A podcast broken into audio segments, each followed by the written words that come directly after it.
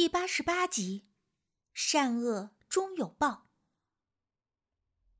房间里，干妈正在干爸的怀里哭，而丁力则站在一旁，愁眉苦脸。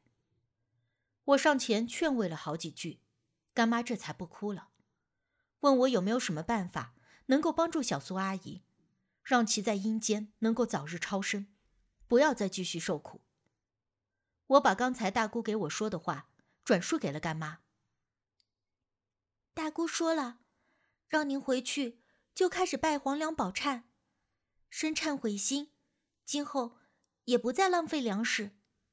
然后，你去庙里给小苏阿姨做超度，这样或许能够帮到她。而后半句，大姑所说的话，我并没有告诉干妈。大姑说：“这暴殄天物乃是大罪，如果活着的时候诚心忏悔，或许还有救。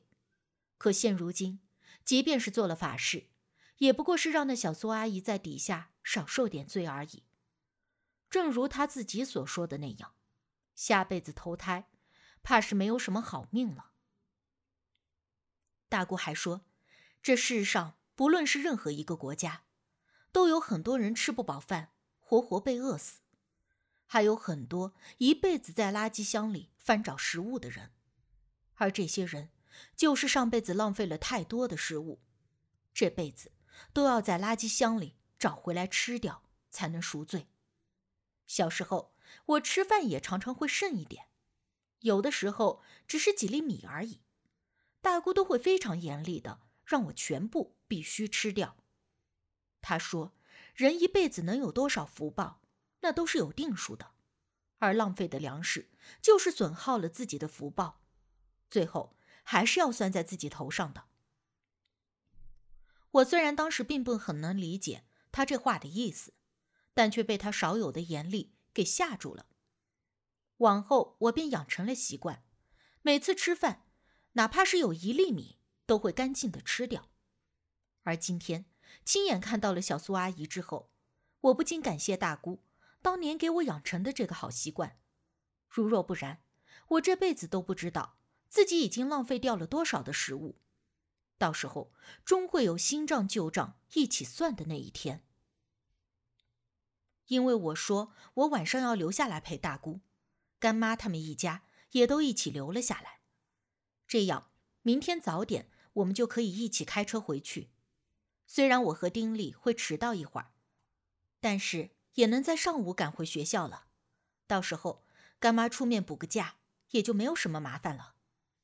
当晚，丁力说他睡不着，拉着我在炉子旁边烤火唠嗑，问我今天究竟发生了什么事儿。我把小苏阿姨的事儿从头到尾的给他说了一通。丁力愣了一下，这还真神了。连我妈那个无神论现在都笃信的不行。哎，不过青儿，你说这人死后真的会有地狱天堂吗？我拎着水壶给自己倒了一杯水，然后说道：“这个天堂呢，是西方人的说法，按照咱们中国的说法，应该就是极乐世界。不过这极乐世界也不是凡人能去的地方。”是要修成正果的人才能去的，而一般的人死了以后，都是要中阴身，然后就等待被引领。你如果犯了罪，就要赎罪的，那么就先得把罪赎完了，才能够离开。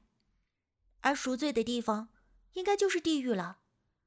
要是你没有啥罪，那么就可以按照你的福报功德去投胎，是投胎成猪。还是投胎成富家少爷，那都要看你活着的时候都干了啥。那照你这么说，这辈子活着，其实就是为了下辈子啊？或许吧，也可以这么解释。这辈子你多多的做好事儿，下辈子就能投个好胎。就好比你现在好好的学习。毕业以后就能找个好工作，这是一样的道理。不是经常有人开玩笑说吗？这个人呐，上辈子拯救了宇宙，这辈子才会这么好命。其实就是这个道理啊。我不疾不徐的给他说道。丁力听得一愣一愣的，微垂着眼皮，看着炉子里忽明忽暗的火光，也不知道在想啥。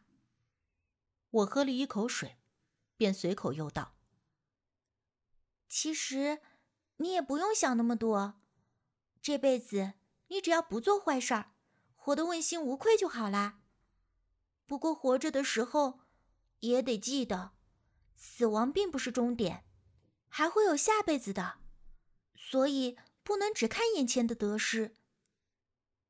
有的人不相信死后还会有转生，所以这辈子活得肆意妄为，得过且过，等真正死后才知道后悔。但那个时候已经晚了。还有很多现代人肆意浪费地球的资源，虽然明知道地球早晚都会有崩溃的那一天。可是他认为，自己反正也看不到世界末日的那一天，自然也就不用再考虑。但殊不知，如果他的转世刚好遇到了世界末日，而又知道造成这一切的居然有曾经的自己一份，那不知道该会有多后悔。第二天一早，大姑休息了一晚上，精神就好了很多。笑着把我们送出了大门，叮嘱我放假了就再过来。再放假的时候，我就到十八岁了。回城的路上，干妈一直没怎么说话，眼神有些忧郁的看着车窗外，可能是还在想着小苏阿姨的事儿。干妈，您别太担心了，人各有命，有些您能帮，可是有些事儿。您着急也无济于事的。我温言劝道，干妈点了点头，轻叹了一声。她说：“她这辈子从来都不信鬼神，早前听我妈说起这些事儿，都觉得是无稽之谈，甚至有些时候还觉得我妈有些愚蠢。但是从昨天开始，她不信都不行了。”丁力在旁边用胳膊肘拐了我一下。笑了笑。回到学校的时候，已经快到中午了。干妈亲自领着我俩进了学校，找了个借口跟校长说了说，我和丁力也就顺利的蒙混过关。班主任板着脸，说我俩到了吃饭点才知道来上课，把学校当成饭馆了。不过说归说，丁力是全年级的学霸，从来都是给班主任争光的那颗闪亮棋子。班主任也舍不得把他怎么样，连带着我也能幸免于难。后来没过几天，我就听丁力说，干妈去了庙里，给小苏阿姨做了场法事，还请了一尊菩萨，还有黄粱宝忏，定了心，今后一定要一心向善，用心忏悔了。我没有想到干妈的变化能有这么大，这么快，但是也没有多说啥。或许只有这么做，他才能更加心安一些，不用整天想着在阴间受苦的小苏阿姨。换个角度说，小苏阿姨用自己的例子，托梦点化了干妈，让干妈今后改过，不再浪费，还决心一心向善，这也是功德一件了。这次的事儿，我还没有好好谢谢你呢。我妈说。这个周末让你直接去我家，让我爸开车带着咱俩，想去哪儿玩就去哪儿玩。丁力跃跃欲试地说：“我这一寻思，也挺好啊。刚想答应来着，电话就响了起来。而我一看来电显示，竟然是无忌。怎么今天想起来给我打电话啦，无忌法师？我接了电话，故意玩笑着揶揄他。”之前你给我发的消息，我看到了。无忌的声音依旧是淡淡的，毫无起伏，似乎说什么都无法搅动他的淡定情绪。这都多少天了，你才看到？我无奈的翻了个白眼。我想看看那个东西。”无忌忽然说道。“为什么呀？你真的知道那是什么吗？”我惊讶，很少会有什么东西被他主动的要求观看。现在还不能确定。无忌顿了顿，便说道：“我把之前被刘队长请过去查看那东西的事儿都给他说了，并且简单的描述了一下我看到的东西。”无忌闻言，在电话中沉默了一下，忽然对我说：“你把刘队长的联系方式发给我。你要去找刘队吗？我跟你一起去。什么时候？”我对那东西。也十分的好奇，之前听从着他的叮嘱，敬而远之。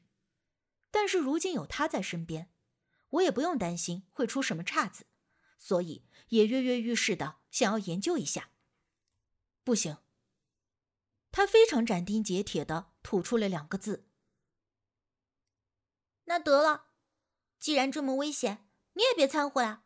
反正你不带着我。”我就不告诉你刘队长的联系方式。我威逼利诱道。电话里又沉默了一会儿，终于传来了无忌妥协的声音：“好吧，我在学校门口等你。”我听着一愣，没想到他已经到了，连忙应道：“你等我三分钟，我马上过去。”挂了电话。我抓着书包就冲出了教室。